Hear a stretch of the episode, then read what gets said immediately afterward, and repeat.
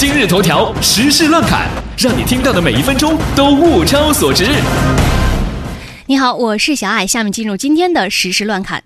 今天是二零一六年四月六日，星期三，离全年结束还有二百六十九天。历史上的今天，一四八三年四月六日，意大利著名画家拉斐尔出生于意大利中部的乌尔比诺镇，被人称作画圣。在他的一生当中，创作了近三百幅画作，其中以描绘圣母的画幅占绝对优势。几个世纪以来，他被人歌颂为最伟大的天才画家，享有罗马教皇梵蒂冈宫廷画家的最高荣誉。他与达芬奇和米开朗基罗齐名，并称为文艺复兴三杰。不过，很多人熟悉他的名字，对对对，我知道，我知道，很多人熟悉，嗯，达芬奇、米开朗基罗、拉斐尔，嗯。文艺复兴都是因为忍者神龟。嗯。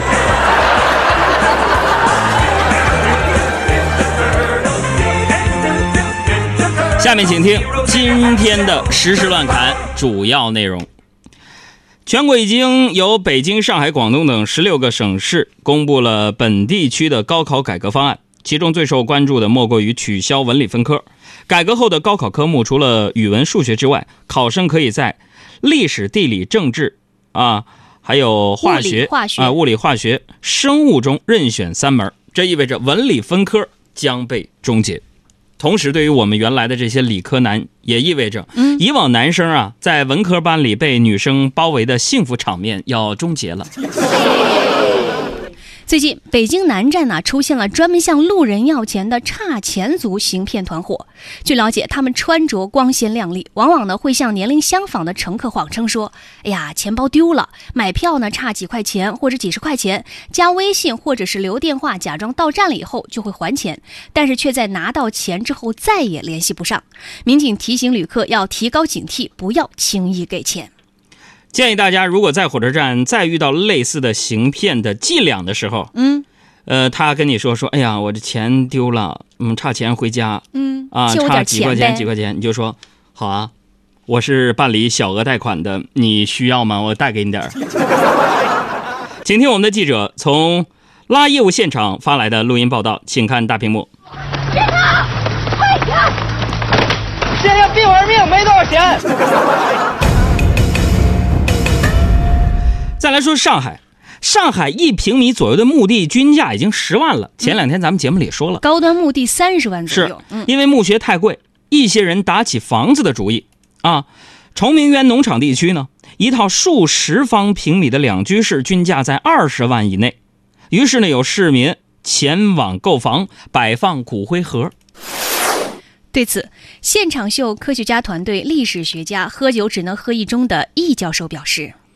在我国古代某些地方有这个悬棺的习俗，就是把棺木放在悬崖峭壁上。嗯，而现在把骨灰放在十几层高的商品房里，也是新时代的悬棺了吧？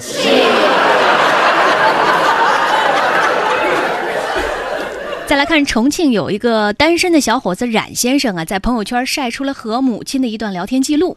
称母亲呢以逝去的外公要挟他早点谈个女朋友，让他十分的崩溃。最后只有偷偷的去给外公扫墓。他的母亲就说了：“你要是不找个女朋友，就不准来扫墓。”专家表示，婚恋需要一个过程，而不是一蹴而就。如果家长要求过急，可能适得其反。确实过分，没有女朋友就不让扫墓？嗯，啥意思？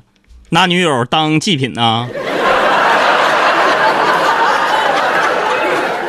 再来说，韩剧《太阳的后裔》火遍全国，男主角宋仲基成为众多女性心中的新任老公。二十六岁的李小姐呢，P.S. 了和宋仲基的结婚照，并上网晒出结婚证，开玩笑称今年年底就要办酒席。他的父亲看到之后信以为真，质问那个李小姐：“哪个同意你结婚的？你居然瞒着我扯了证，这个男的是哪儿的？”对此，现场秀观察员居委会刘大爷这样表示。这个现在个别姑娘家家太不像话了，嗯，随便在电脑上和这个什么宋仲基啊单方面视频了几次，居然就要结婚了。男方有车吗？有房吗？有城市户口吗？家里几口人？父母是做啥的？啊，一样也不问清楚。再说了，根据大爷我的朋友圈情况来看呢，这个宋仲基很有可能是个重婚罪的惯犯。那个李小姐的父亲千万不能让你女儿嫁给他呀！啊。我的心呢，拔凉拔凉的。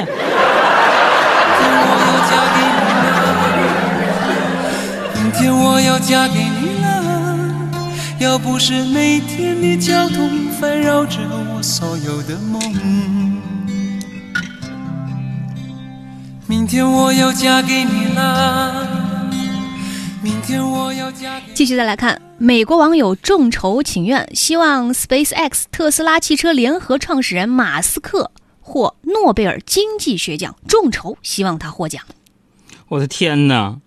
要是众筹能得诺贝尔奖的话，嗯，那咱中国早把这些奖项垄断了。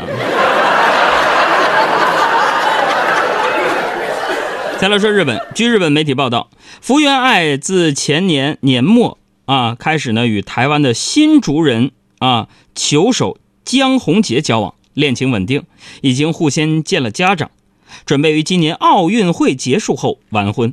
哎呀！也就是说，朋友们，福原爱是谁？大家知道吗？嗯一口纯正的东北话东北话的日本乒乓小姑娘球选手，跟一个 台湾人结婚了哈。